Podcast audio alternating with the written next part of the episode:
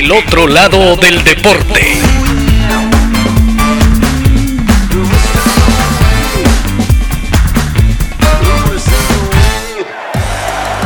Hoy presentamos El Filtrador. El polvo que deja el tiempo suele cubrir con olvido a quienes escribieron las primeras páginas de gloria en la historia de los mundiales. Los tiempos recientes nombran a Ronaldo, Müller, Klose, Zucker o Salenko entre otros, como los grandes romperredes. Pero ese camino de goleadores comenzó a escribirse en el Mundial del 30, cuando un argentino fue el primer goleador de los mundiales. Se trata de Guillermo Stabile, quien con ocho gritos de gol fue el primer goleador en una Copa del Mundo. Gary Lineker, máximo artillero del Mundial México 86, conversa con Francisco Pancho Barallo, compañero de Stabile en el primer equipo mundialista de la albiceleste. Déjame preguntarte por el goleador de Uruguay 1930, Guillermo Stabile. ¿Cómo lo recuerdas? De cabeza hizo uno o dos goles, sí. Y los demás este, lo hizo, pero no, no muy fuerte, no, no era de, goles de, ahí, de, cerca, ¿no? De, cortadas así, como, como, como le decían a él el filtrador, de adentro del área.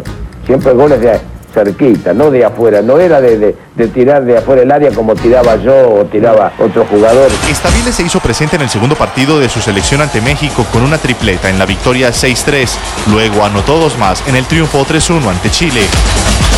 En la semifinal frente a Estados Unidos nuevamente marcó dos para acumular siete en su cuenta personal.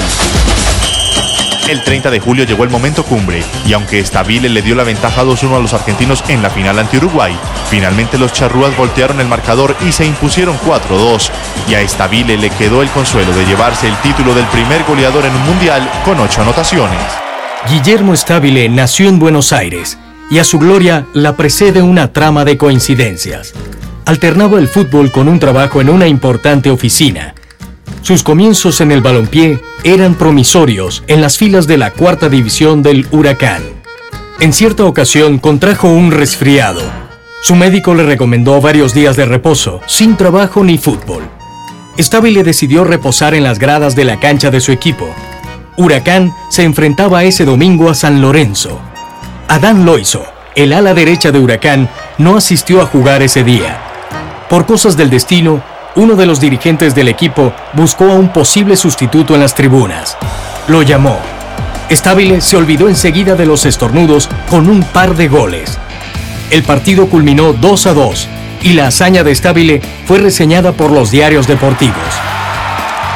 Al día siguiente se presentó a la oficina y su superior, hincha de Huracán, lo felicitó por el partido que había jugado pero lo despidió de su trabajo porque no le servía como empleado. Al marcharse, Stabile no pudo contener un estornudo. La carrera de la primera estrella del fútbol argentino apenas comenzaba. Años después estaría disputando la final del primer mundial de fútbol de la historia.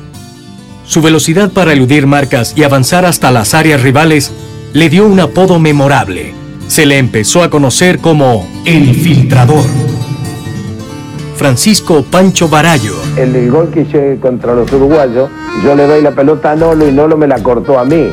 Y yo me metí y lo hacía el gol, lo doy. Y, me empujó él y me sacó y hizo el gol él. Por 68 años, fue el máximo goleador argentino en justas mundialistas Omar Gabriel Batistuta necesitó asistir a tres mundiales para superar lo que Guillermo Estabile había logrado en la primera Copa del Mundo. El otro lado del deporte.